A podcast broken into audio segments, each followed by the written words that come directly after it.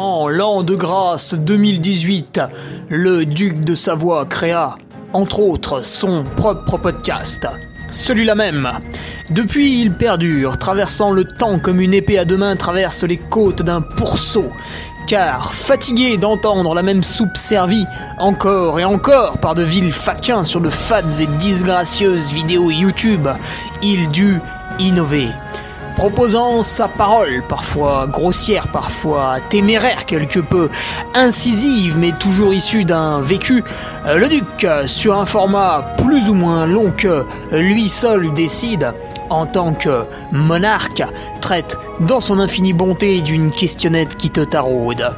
Car il est comme ça, notre duc, humaniste, amoureux du vivant, la main sur le cœur, il veille sur son duché.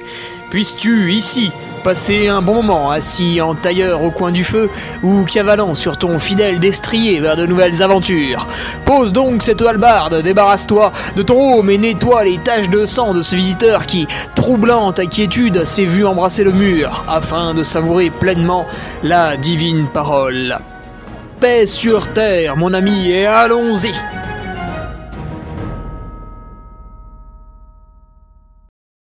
Et bonjour tout le monde, bienvenue dans le podcast euh, de Ferrari, le numéro 212, avec euh, une question de Rémi Caillol, patriote euh, de longue date. Ceux qui ne respectent pas le matériel obligatoire sont-ils des tricheurs? Alors, on pourrait y répondre très facilement en disant bah oui. voilà. Et ça s'arrêterait là. Mais on va regarder un petit peu euh, l'anecdote, euh, l'anecdote de Rémi et euh, pourquoi les ceux qui ne respectent pas bah, sont vraiment des des tricheurs. C'est comme ça. C'est sûr, il n'y a, pas mort d'homme, il n'y a jamais mort d'homme. Mais est-ce qu'il y a vraiment besoin qu'on dépaisse quelqu'un sur la place publique? Tu vois qu'avec un couteau, on lui arrache la peau devant les yeux de sa famille sur la place publique pour qu'on dise c'est grave. Non, je pense qu'on peut commencer à respecter la loi un petit peu avant et vous allez voir la démonstration dans ce podcast. Quelques news avant, en remerciant bien sûr les nouveaux patriotes et ceux, qui ont renouvelé euh, l'abonnement. Je pense à Eric Ferry, Étienne Valette, et puis bah, bienvenue euh, Philippe Briac qui avait dû être là aussi à un certain moment, qui revient, Solène Lelièvre, Bart et euh, nouveau de chez nouveau, Cédric Rémo. Voilà pour les nouvelles têtes sur le Patreon. D'ailleurs, vendredi, euh, c'est un des articles les plus attendus ce vendredi avec ma préparation pour le trail du Saint-Jacques. Euh, préparation, alors non pas l'entraînement, parce que ça, bah, suivant vos emplois du temps, euh, votre, votre pédigré sportif, etc., bah, par exemple, si demain François Den vous partage son entraînement, ça sert à rien parce que vous n'allez pas pouvoir le copier. Donc finalement, c'est une information inutile. Par contre, les ravitaillements, euh, pourquoi on fait ça?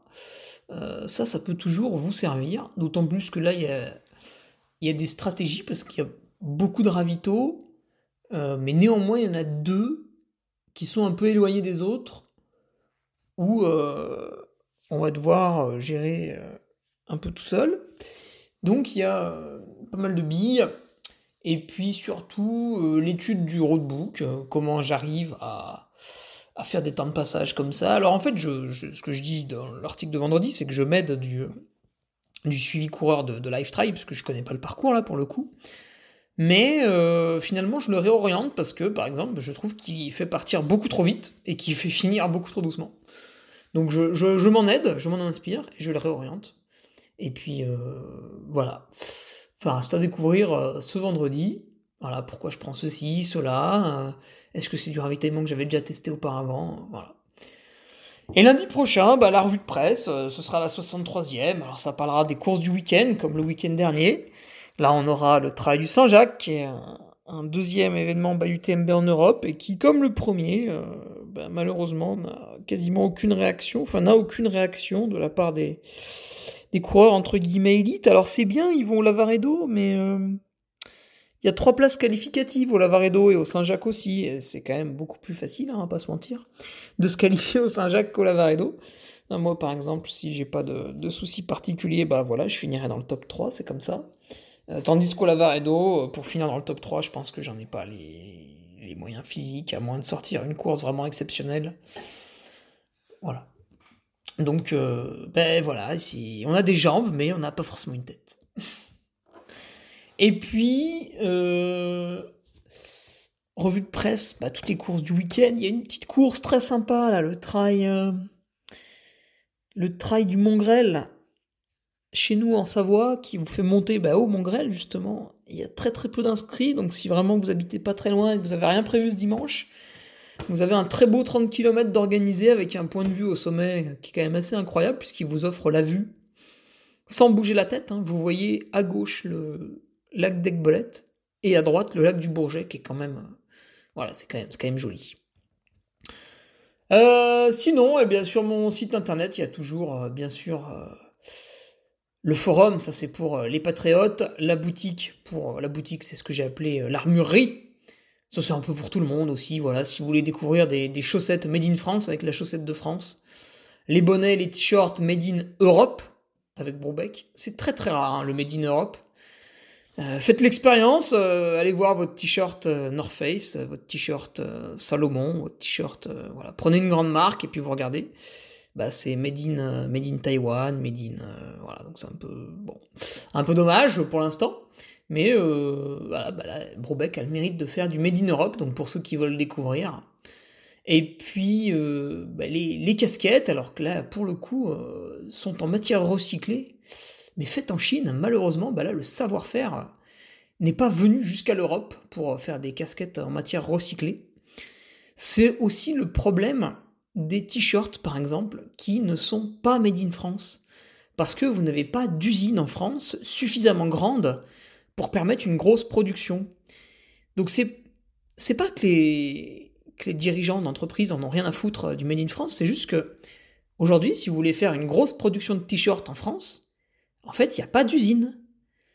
Donc je le dis, si, euh, si un riche investisseur m'écoute, j'en doute quand même un petit peu, ben, créer une usine euh, de textile en France, tu vois, avec des Français qui vont tisser des t-shirts, et vous aurez beaucoup de demandes parce qu'il y a des entreprises qui attendent. Il y a des, entreprises, des marques de textiles qui attendent, qui pour l'instant bah, travaillent en, Europe, dans d'autres pays de l'Union européenne, mais en France, bah, point d'usine. Point d'usine, malheureusement, suffisamment grande pour. Euh, alors vous avez des ateliers, hein, des petits ateliers qui vont pouvoir vous faire quelques t-shirts, des choses comme ça. Mais malheureusement, bah, pas d'usine assez grande pour, euh, pour le faire euh, voilà, quand il y a une vraie demande en face. Et vu qu'on est beaucoup de trailers, il y a une grosse demande. Donc ces casquettes, ouais, bah recyclées, hein, tu vois, donc voilà, c'est du plastique recyclé pour le filet derrière, le coton, le, le poli, tout ça. Mais euh, bah, malheureusement, on ne peut pas les faire en Europe, il n'y a pas le savoir-faire pour euh, la, culture du recyclage. Donc euh, c'est vrai que la Chine est le pays le plus polluant, hein, bah, de loin hein, quand même. mais il se casse un peu la tête pour trouver des solutions. Alors vous me direz, bah oui, mais il continue à polluer. C'est vrai, c'est vrai, il y a une ambivalence, mais bon. Gardons le négatif, mettons le négatif de côté, gardons le positif. Ces gens-là savent faire très très beaux trucs en recyclé, hein, pour ceux qui ont déjà commandé ma casquette, euh, bah, c'est quand même une qualité assez exceptionnelle. En général, si vous en avez d'autres, d'autres marques, vous allez tout de suite voir la diff. Euh, et puis le logo, on a, on a pu le faire broder par contre à Annecy. Mais voilà, on n'a pas encore ramené le savoir-faire du travail de la matière recyclée en Europe. Peut-être, euh, je ne me suis pas du tout penché sur la question, je, lance ça comme ça, peut-être On, qui propose des chaussures réutilisables commence à avoir ce savoir-faire. Euh, mais voilà, On ne faisant pas de casquette, euh, on est sur un autre domaine en fait. Que dire de plus Sur mon site internet, bah, il y a aussi les animations où je serai présent, mon calendrier. Ça s'appelle Campagne du Duc, calendrier. Voilà, si vous voulez commander des, bières de récup et que je vous les livre avec 0€ de frais de port, bah, c'est l'occasion. Euh, voilà, comme ça, vous avez aussi des bières de récup avec un impact carbone zéro, puisque bah, je vous les ai emmenées pendant mon trajet vers une animation. Donc, euh, de toute manière, j'allais faire ce trajet, alors autant que ma voiture soit pleine à craquer, tu vois. C'est pour ça aussi que je propose souvent du blabla car, des choses comme ça. Euh, plus la voiture est complète, mieux c'est. Et bah, en parlant de speaker, vous le verrez en allant dans cet onglet campagne, je serai à Samoin. La Samoin, c'est un très très gros événement sur trois jours, du vendredi soir au dimanche midi, on va dire, avec un ultra trail particulièrement montagneux. Et Samoin met vraiment le paquet, je pense c'est la course qui dépense le plus d'argent pour le plaisir des coureurs. je vais m'expliquer. Euh, vous avez un sonorisateur qui est tout, à fait exceptionnel à Samoin. Euh, vous avez, euh, vous avez les, meilleurs scoristes avec Mountain Medic Secure. Vous avez quatre speakers. À aucun moment il y aura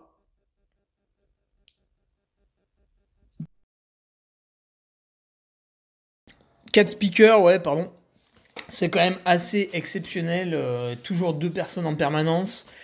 Euh, moi, je serai en plus euh, sur, le, sur le live en cabine. Donc, vraiment, que ce soit pour les coureurs, donc pendant la course, au départ, que ce soit pour les suiveurs, vous allez avoir des, des, des, super images. Et puis, vraiment, tout le temps, tout le temps, une, une sacrée ambiance. bon, je pense que c'est comme d'hab. Le samedi soir, il va y avoir un groupe de musique aussi. Fait, voilà super ambiance festive autour du village. Donc euh, c'est aussi à souligner hein, quand une organisation met autant d'argent dans, l'animation. Leur course, elle est propulsée sur, euh, sur Try. Ça, pareil, hein, ça, ça a un sacré coup hein, de mettre sa course sur Try. Donc euh, voilà, il faut, saluer cette organisation là du, l'Ultra Trail du Haut-Gifre.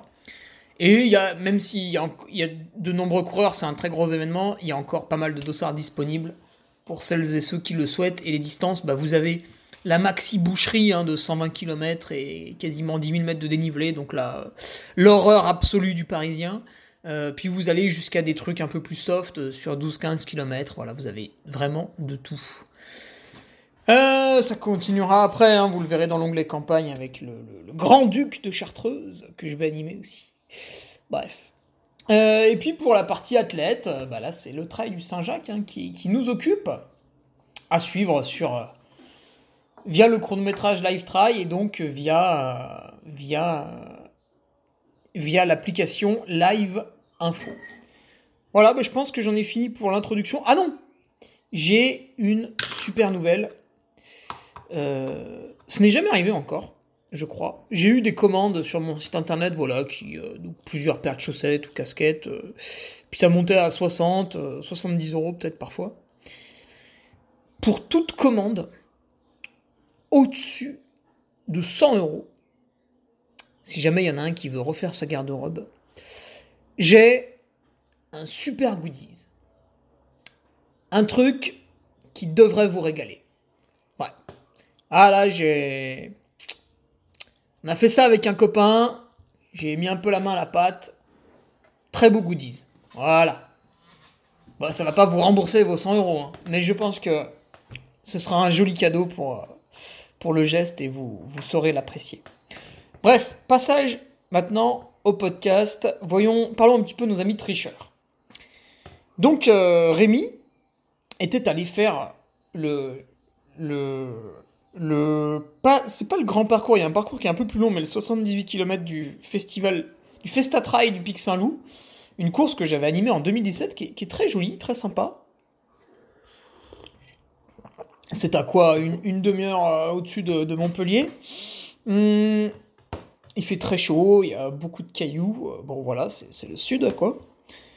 Et donc là, 78 km, 3400 mètres de dénivelé, parcours plutôt, plutôt homogène, sympathique. Et départ à 7h du matin, et puis la barrière horaire était à 1h du matin, le lendemain. Donc, potentiellement, le dernier allait faire 18 heures de course. Au niveau du matériel obligatoire, on leur demande, ça m'a un peu étonné, peut-être Rémi a oublié de me narrer, je suis pas allé voir le règlement, il a peut-être oublié de me narrer des, des, composants. On leur demande un coupe-vent, une seconde couche, un pantalon collant, bon c'est un peu excessif, euh, et doux frontal. Alors, pareil, c'est un peu excessif, avec pile de rechange. Euh, moi, ce qui m'interpelle, c'est qu'on leur demande pas de sifflet, de couverture de survie et de téléphone portable.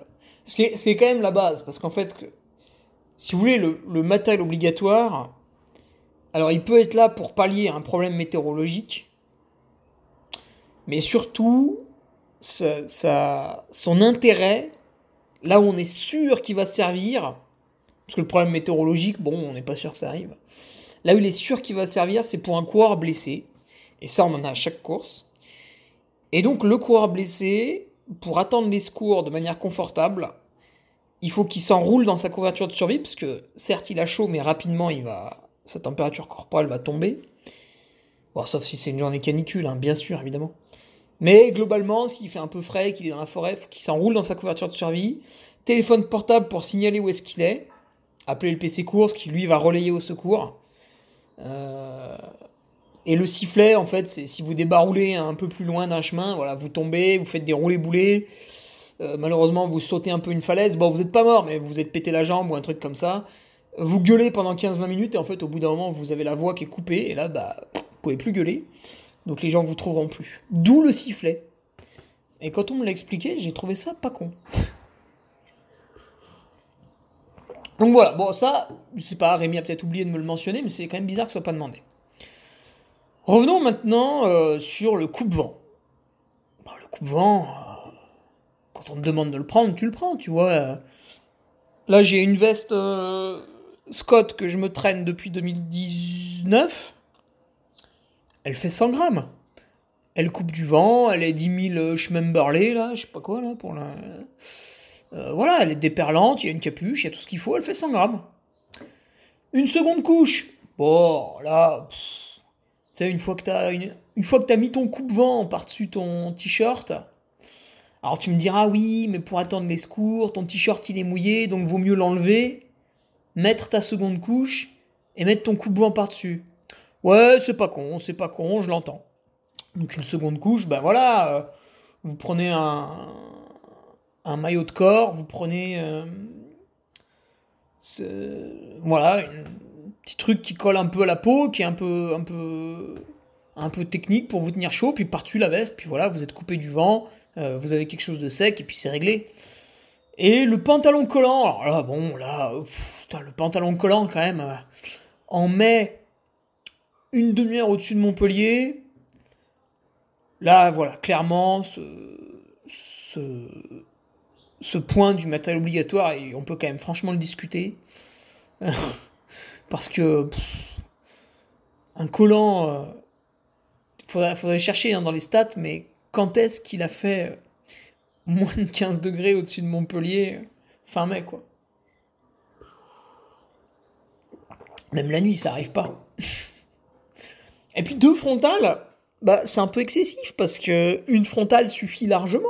Pourquoi deux frontales? euh, Les coureurs, ils vont avoir la nuit de 22h à 1h du matin, ça fait 3 heures de nuit.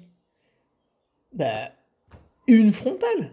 Une frontale avec pile de rechange. Pourquoi, pourquoi obliger les gens à prendre deux frontales? Ça, pareil, je comprends pas trop.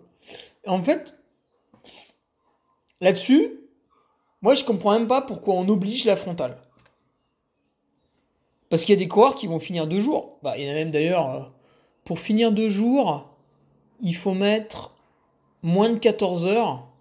Ouais, encore moins de 15 heures. 15 heures pour faire 78 km et 3400 mètres de dénivelé, bah vous avez quand même une grosse partie du peloton, peut-être la moitié. Donc finalement, c'est même pas une mesure élitiste de dire qu'on ne rend pas obligatoire la frontale. Ce serait élitiste s'il y aurait 3% des coureurs qui, qui arriveraient deux jours. Là, tu dirais, ah ouais, mais du coup, vous favorisez les 3% qui arrivent deux jours. Là, avec 15 heures de course de journée, euh, ceux qui vont se taper les 3 heures de nuit, c'est pas la plupart du peloton. Puis surtout, euh, c'est globalement de leur faute quand même. Donc, euh, ouais, imposer la frontale, enfin surtout deux, hein, bon, c'est un peu.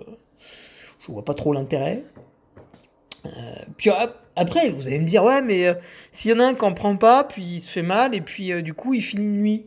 Ah bah Ah bah oui, mais mon pote, c'est un peu sa faute, quoi à un moment donné, euh, les gens, ils sont là, oh, faut leur tenir le zizi pour pisser. Euh, bah non, non, non, non, tu, tu prévois, quoi.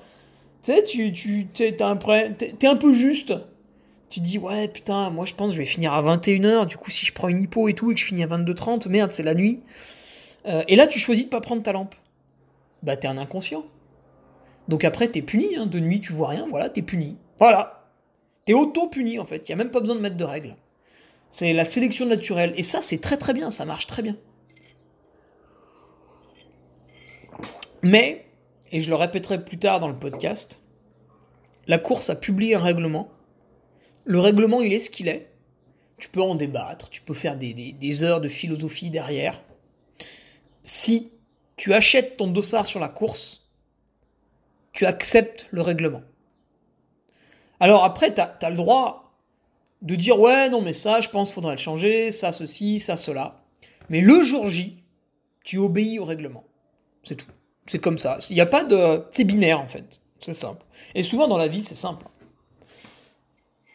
Donc, après coup ou avant coup, tu peux débattre. Ouais, non, mais ça, machin, je pense que. Ou après la course, bah, vous voyez, en fait, ça, ça servait à rien, peut-être, machin, bidule. Ah, par contre, ça, vous l'avez oublié. Mais, les organisateurs, c'est leur course. Ils l'organisent. Ils ont publié un règlement. En prenant ton dossard, tu l'as signé comme quoi tu l'acceptais, donc tu le respectes. C'est tout. Et donc Rémi me dit, euh, sachant que j'allais arriver avant la nuit, sans pluie et par 30 degrés, j'ai bien évidemment râlé, oui, bah ça je te comprends, mais je me suis plié à la règle. Voilà, voilà, c'est ça. Il y a une règle, on la suit. Elle est peut-être bête, mais c'est celle qui a été publiée par euh, l'organisateur. Euh, et puis toi, tu la trouves bête, mais quelqu'un d'autre la trouve intelligente. voilà. Donc, il y a quelqu'un, il y a une autorité qui a tranché, qui a publié un règlement. Et en venant, bah, tu l'acceptes. Après, pourquoi pas euh, faire un mail sympa à l'organisation en lui disant bah, Bonjour, euh, je vous remercie de votre événement, c'était très très bien organisé. Voilà, il y a un petit point, euh, peut-être vous pourriez modifier. Moi j'ai pensé à ça, je vous soumets l'idée, faites-en ce que vous voulez, voilà. Et, ça, moi, je le, quand je le reçois du train niveau Revard, donc là j'ai fait un petit questionnaire, Bon, sur 1200 coureurs, il y a 78 personnes qui m'ont répondu, donc euh, bon, voilà, je pense que globalement les gens n'avaient rien à secouer. Mais, mais au moins, j'ai des idées. Alors, j'ai des idées débiles, mais j'en ai d'autres intelligentes. Ah, j'en ai plus de débiles que d'intelligentes. Mais néanmoins, voilà, je suis content de, voir quelqu'un s'exprimer. Après, bah, souvent, je donnerai pas suite, hein, parce que quand on me demande de délocaliser le départ, euh, vous doutez bien que bah, ça va être un grand nom, hein. Puisque sinon ça s'appelle plus euh, le Train. Enfin, c'est pas depuis Vauglan, quoi. C'est. Euh. Mais voilà, vous pouvez écrire à l'organisation pour lui suggérer des trucs, mais toujours gentiment, en soulignant aussi les bonnes choses qu'elle a faites, parce qu'elle en a tout le temps. Et donc, ce que Rémi a observé, ce qu'il a un peu fait tiquer, c'est que dans la tête de course, visiblement, les gens étaient peu chargés.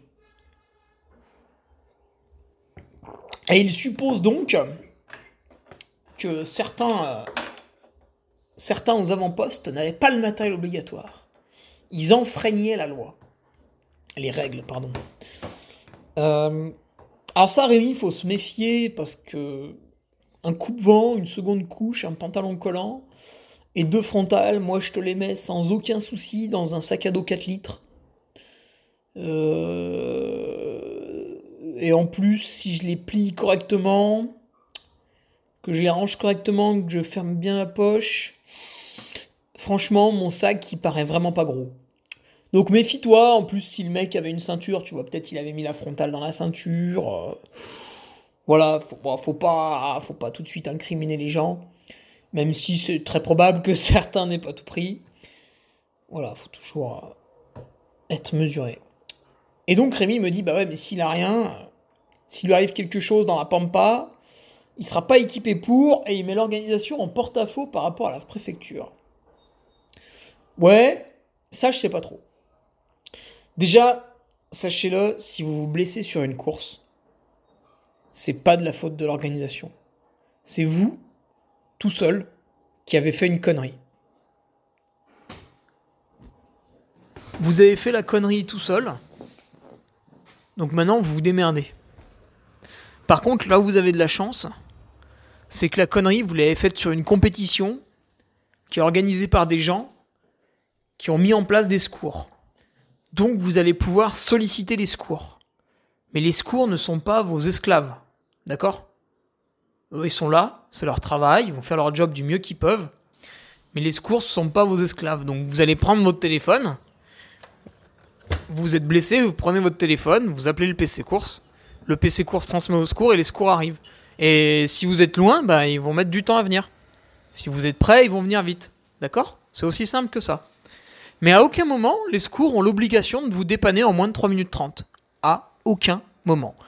Vous êtes grand, vous êtes majeur, vous avez choisi de faire une compétition, euh, vous étiez entraîné, pas entraîné, vous êtes allé trop vite, pas assez vite, vous êtes tombé, vous êtes fait mal. C'est uniquement votre faute. Donc là, il y a des gens qui vont venir vous aider, mais euh, mais c'est un petit peu un droit parce que vous avez payé votre, votre dossard, mais euh, néanmoins, ils font leur maximum. Parce que vous, vous avez fait une connerie, donc eux, ils sont là pour réparer votre bêtise. Comprenez? Vous êtes allé trop vite dans une descente, vous vous êtes accroché le pied parce que vous étiez au-delà de votre capacité du moment, vous tombez, vous vous ouvrez un petit peu l'arcade sourcilière. Si vous êtes à 2000 mètres d'altitude dans un single track, eh bah oui, vous allez attendre les secours une bonne heure. Et vous allez saigner. Donc il va falloir vous mettre un truc sur la tête pour, pour attendre. Il n'y a pas un hélico qui va décoller qui va arriver tout de suite. Donc, la personne qui fait le choix sciemment de, de ne pas prendre le matériel obligatoire, en fait, elle fait le choix d'amplifier la situation de danger qu'elle peut vivre. Et à ce moment-là, il faut qu'elle ait suffisamment d'honneur personnel pour accepter de se démerder toute seule. Par exemple, si euh, un coureur se fait mal et qu'il n'a pas son téléphone portable pour appeler, euh, bah à aucun moment faut qu'il se plaigne que les secours soient pas venus assez vite. Parce qu'il serait venu plus vite si la personne avait appelé tout de suite. Là, le gars, il va devoir faire quoi? Il va devoir arrêter un concurrent. Le concurrent, il va l'emmerder. Le mec était dans sa course. Il va devoir sortir son téléphone, appeler les secours. Et les secours vont arriver. Donc le mec, il baisse la tête. Il fait profil bas. Et il n'y a pas de souci. Si le gars, il commence à râler ceci, cela, alors qu'il n'avait pas le matos, dehors, blacklisté. Dès qu'on voit son nom sur une orga, on refuse le dossard. La petite liste noire, faut vraiment qu'on la fasse. Euh, après, voilà, faut, faut jamais. Euh, même moi, je me suis fait mal euh, à la Réunion, donc je. Là, on pourrait dire, on pourrait dire que c'était un petit peu la faute de l'organisation, mais finalement, c'est moi qui suis tombé tout seul. J'arrive à Nedbeu au ravito, kilomètre 40, je repars, il y a une grande piste forestière. Je suis la piste, je suis la piste, je suis la piste. À un moment donné, elle dévie un peu sur la gauche, elle descend. Et là, patatras, on arrive face à un buisson, il n'y a plus de piste forestière. Je me dis merde, on n'est plus sur le parcours. Je remonte, je remonte, je remonte, je remonte, je remonte. Et j'étais pas loin, hein, j'étais à moins de 2 km du ravitaillement. Je croise des gens qui descendent, ils me disent non, mais j'ai vu des balises il y a pas longtemps, à La Réunion c'est toujours comme ci, comme ça, gna gna gna gna gna. Bon, je donnerai pas le nom de la personne très sûre d'elle qui m'a dit ça, mais bon, c'était une énorme connerie de sa part, donc euh, voilà, la prochaine fois, bah, ferme ta gueule. Ça fera du bien à tout le monde. Euh, on redescend, on constate que bah non, c'est pas là, on remonte. Je suis perdu, je cherche mon chemin, je tourne la tête dans tous les sens avec la frontale. Euh, on est sur une grosse piste forestière et à un moment donné, il y a plus de balisage. Putain, mais qu'est-ce qui se passe? Et en fait, il y avait un petit sentier qui partait à droite. Mais alors là, pour le deviner, fallait être costaud. Euh, dans, les, dans les arbres en plus. Et en fait, en cherchant mon chemin sur cette piste forestière, donc je regarde à gauche, je regarde à droite avec ma frontale, et à un moment donné, je, ben, je, m'accroche les pieds sur un caillou, je tombe. J'étais en train de regarder, je sais pas, à gauche ou à droite, donc je tombe de tout mon poids en avant, et je tombe genou plié sur un autre caillou, et donc ça me, ça me fracture la rotule en deux, l'os se sépare en deux, il y a un trait de fracture verticale extrêmement net. Et là, on pourrait dire Ah, mais c'est l'organisation, euh, quelle bande de salauds, euh, ils ont mal balisé. En plus, je les avais appelés pour leur dire Ouais, venez nous aider, on est perdus, les mecs ils répondaient pas. Donc tu peux dire Ouais, l'organisation, des charognards, saligots, euh, mise en danger de la vie d'autrui, patati, patata. Mais le fait est que je suis tombé tout seul. C'est moi qui ai paniqué, qui ai regardé à gauche, à droite, en m'inquiétant de partout et qui n'ai pas regardé là où je mettais les pieds. Parce que je voulais pas perdre trop de temps, donc je continuais à trottiner un petit peu en regardant où était mon chemin. Euh, je cherchais, enfin, hein, comme voilà, tous ceux qui m'écoutent et qui sont déjà perdus une fois, vous voyez quelle situation je suis en train de décrire. Euh, vous savez plus ce que vous faites, vous êtes un peu paniqué, vous dites merde, je suis plus sur le chemin, putain, comment je vais le retrouver euh, Et du coup, vous cherchez dans tous les sens, et puis en fait, vous regardez pas où vont vos pieds. Et là, bah, malheureusement, j'ai accroché le mauvais caillou, je suis tombé avec la mauvaise position sur le mauvais caillou et je me suis pété la rotule. Mais en quoi l'organisation est responsable de ça, quoi? Et puis, qu'est-ce qui me dit qu'en fait, s'ils auraient bien balisé, euh, je ne serais pas tombé plus loin? Voilà, c'est dur à dire. Donc, même si je leur en ai voulu un petit peu de ne pas avoir bien balisé, euh, vous ne m'avez pas vu leur envoyer des messages d'insultes, vous ne m'avez pas vu leur foutre tout sur le dos. Par contre, c'est vrai que dès que quelqu'un me demande qu'est-ce que tu penses du Grand de la Réunion, bah, je lui réponds faut quand même aimer la course d'orientation parce que c'est pas simple.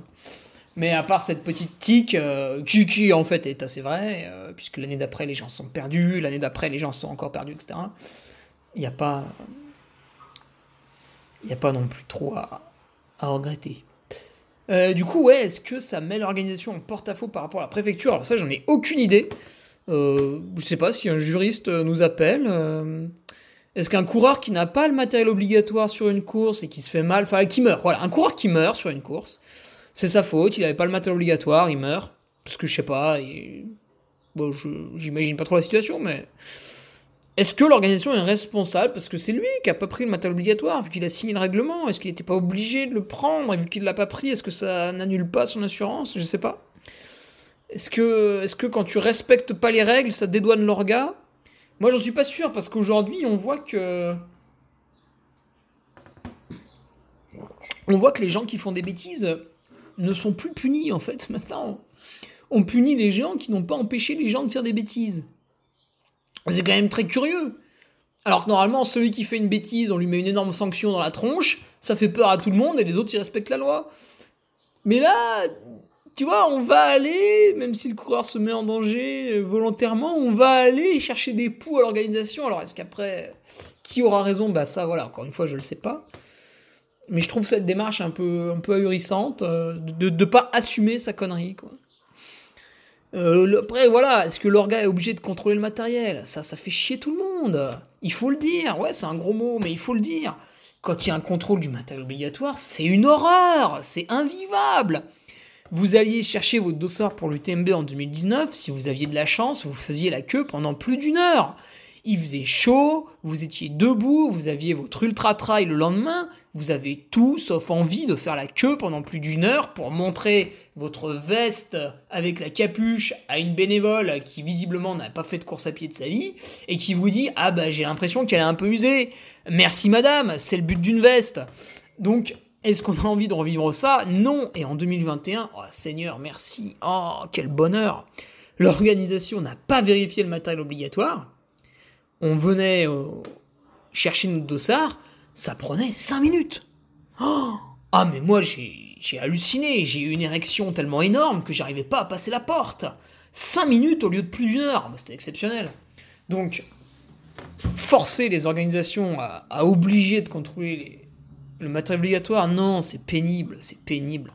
Et en plus, le, après, il y a aussi la manière d'utiliser son matériel, donc finalement, vous ne pourrez jamais résoudre tous les problèmes en, imposant ça. Par contre, vous pouvez vous amuser à faire comme pour le dopage. Le dopage, ça coûte extrêmement cher. Donc, est-ce qu'au départ et aux arrivées des courses, on fait un contrôle antidopage à tout le monde? Non, ce serait affreux. Par contre, des fois, il y a des gens, on les suspecte. Euh, voilà, par exemple, Gonzalo Calisto, euh, mon équatorien préféré, euh, grand adorateur de, l'EPO. Alors, il aime autant l'EPO que, que Nicolas Obino aime le sirop de glucose. Hein. Euh, mon petit Gonzalo, euh, il a fait des perfs qui étaient relativement moyennes, pour ne pas dire médiocres, jusqu'à 2015. Et puis en 2015, il était inscrit à l'UTMB, puis il s'est dit tiens, je vais, je vais prendre de l'EPO pour, euh, pour monter plus vite les bosses. Et ça a bien marché, il a fait cinquième. Alors le problème, c'est que Pierre Salé, qui est dans la lutte antidopage pour le programme Quartz, il l'avait vu venir, le petit Gonzalo, et euh, il a reçu un contrôle euh, entre guillemets aléatoire, mais quand en fait extrêmement ciblé sur lui, et puis bah voilà, la, supercherie s'est avérée. Donc pour le contrôle du matériel obligatoire, bah, ce qu'on peut faire en fait, c'est que le mec passe la ligne, et là d'un coup il y a un bénévole qui fait euh, Bah attendez, on va contrôler votre matos. Et puis voilà, tu le fais, je sais pas, tu le fais pour le premier, tu le fais pour le quatrième, pour le huitième, voilà, deux, trois chiffres au hasard comme ça dans les premiers. Et puis ça, ça va calmer tout le monde. Et puis s'il a pas, bah, tu le sanctionnes comme ton règlement le, disait. Alors je sais pas, moi, il manque la couverture de survie, c'est une disqualification. Il manque la seconde couche, c'est une demi-heure. Tu vois, j'en sais rien. Euh, après, il faut doser, hein, bien sûr. Hein. Vous, n'allez pas abattre toute sa famille parce qu'il a oublié la bande élastique. Euh, donc il faut faire une sanction raisonnable aussi, suffisamment forte pour qu'il recommence pas, mais, raisonnable aussi. Euh, donc voilà, donc pour répondre à la question finale, peut-on considérer cela comme une forme de triche? Ben, évidemment, c'est pas une forme de triche, c'est de la triche. Il y a un règlement, vous enfreignez un règlement, vous êtes un tricheur. Voilà. C'est aussi simple que ça. 1 plus 1 égale 2. On vous demande, on vous oblige à prendre un collant dans le sac. Vous ne le prenez pas, vous avez enfreint le règlement, vous êtes un tricheur. Vous vous exposez à la sanction correspondante. Alors oui, vous n'allez pas être sanctionné parce qu'il y a peu de contrôle, parce que ceci, parce que cela. Ah bah oui, non mais moi aussi. Moi aussi, à ce compte-là, euh, à chaque fois que je vais animer une course, euh, je m'emmerde pas. Hein, je, euh, j'envoie la facture à l'organisateur, l'organisateur il me paye, puis finalement quand je fais ma petite déclaration à l'URSSAF, oh, oh ben, oh ben, oh ben j'ai mis un chiffre deux fois inférieur à ce que j'ai gagné. Oh bah, hein? La chance d'avoir un contrôle est faible Eh bah oui, bah allons-y. Bah non, mais ça marche pas. Dans, tous les domaines de la vie, c'est pareil. Donc il y a un règlement, on l'applique, on le suit. Après, dernière question de, de Rémi, est-ce envisageable aussi un matériel obligatoire différent selon la cote?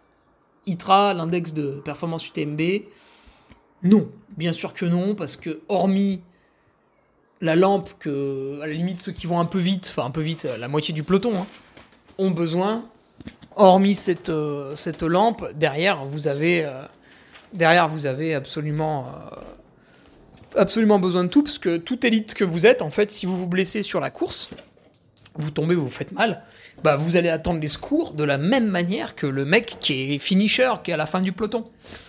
Et je voulais encore répéter, le matériel obligatoire, souvent, il est là pour attendre les secours. Ou alors, si c'est du matériel obligatoire qui est là pour pallier, à une condition météo, quand il fait froid en haut du Grand Col Ferret, vous pouvez avoir 900 ITRA, enfin 900 index UTMB, ou, euh, ou, euh, ou ce que vous voulez, ou 600 ou 300, eh ben, eh ben, il fait froid pour tout le monde. Alors certes, si vous allez un peu plus vite que les autres, vous passez moins de temps dans le froid, mais regardons euh, les années passées. Est-ce que les élites sur l'UTMB résistent mieux aux conditions météo que le, bas peuple, entre guillemets? S'il y a des élites en dessous, il y a le bas peuple. Et oui, c'est vous qui dites élite, alors nous on dit bas peuple. Je sais pas, moi je trouve cette appellation absolument détestable, le terme élite. Mais bon, visiblement, il plaît à la population. Euh, qu'est-ce que. Oui, qu'est-ce que je voulais dire? Bah, vous, avez vu tous les abandons chez les élites. C'est quand même. Euh, donc les mecs ne résistent absolument pas au froid. Euh, donc oui, ils sont, ils sont eux aussi obligés de porter ce matériel obligatoire. D'autant plus que. En fait, ils vont pas passer aux mêmes endroits au même moment. Par exemple, sur l'UTMB, vous pouvez dire Ouais, mais au col de la Seine, ils caillent, mais les élites, ils s'y passent pas longtemps. Oui, mais ils repassent de nuit au Grand Col Ferret. Et au Grand Col Ferret, bah, il est 5, 6, 7, 8 heures du mat, ça caille. Ça caille de ouf. Tu descends dans la vallée, à la folie, il caille encore. Donc en fait, pendant que toi, tu te traînes à faire le col de la Seigne, euh, le lac Combal, etc., et que t'as froid, l'élite qui est redescendu à Courmayeur et qui s'est réchauffé, c'est encore plus pervers, il s'est réchauffé à Courmayeur, il reprend un deuxième coup de froid vers le Grand Col Ferret, donc oui, il a besoin, il a besoin aussi des couches obligatoires comme n'importe qui. Donc voilà, je vous laisse là-dessus, euh, amis tricheurs euh, qui ne respectez pas le, matériel obligatoire. Euh, voilà, vous êtes dans, l'illégalité et, c'est mal. En tout cas, c'est pas les valeurs que défend Jésus, notre voilà. Donc voilà, vous, vous êtes vous êtes dans l'illégalité. C'est pas bien, c'est pas bien. Vous serez puni. Mauvais karma. Allez, je vous laisse là-dessus. On se retrouve euh, mercredi prochain pour un nouveau podcast. Et puis sinon, eh ben, ce vendredi sur Patreon pour, euh, je rappelle, le, petit roadbook euh, nutritionnel de chaque ravito, de ce que je prends entre pour le grand trail du Saint-Jacques by UTMB.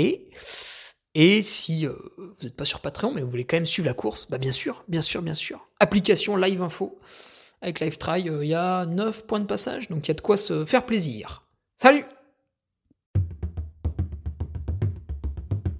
Tu viens d'écouter le podcast du Duc de Savoie. Si tu souhaites approfondir avec de pertinents articles d'éminents spécialistes, rejoins le Patreon. Tu feras ainsi partie, en tant que fidèle patriote, de la très prestigieuse Duke Army. Si l'humour est ton leitmotiv et que tu n'as peur de rien, viens sur l'Instagram. Si tu veux espionner le duc, car tu es vil et sournois, son Strava est également à ta disposition. Enfin, si tu es vieux, presque sénile et ou débute dans les réseaux sociaux, contente-toi de suivre sa divine page Facebook, les liens sont dans la description, que Dieu te garde, et à la semaine prochaine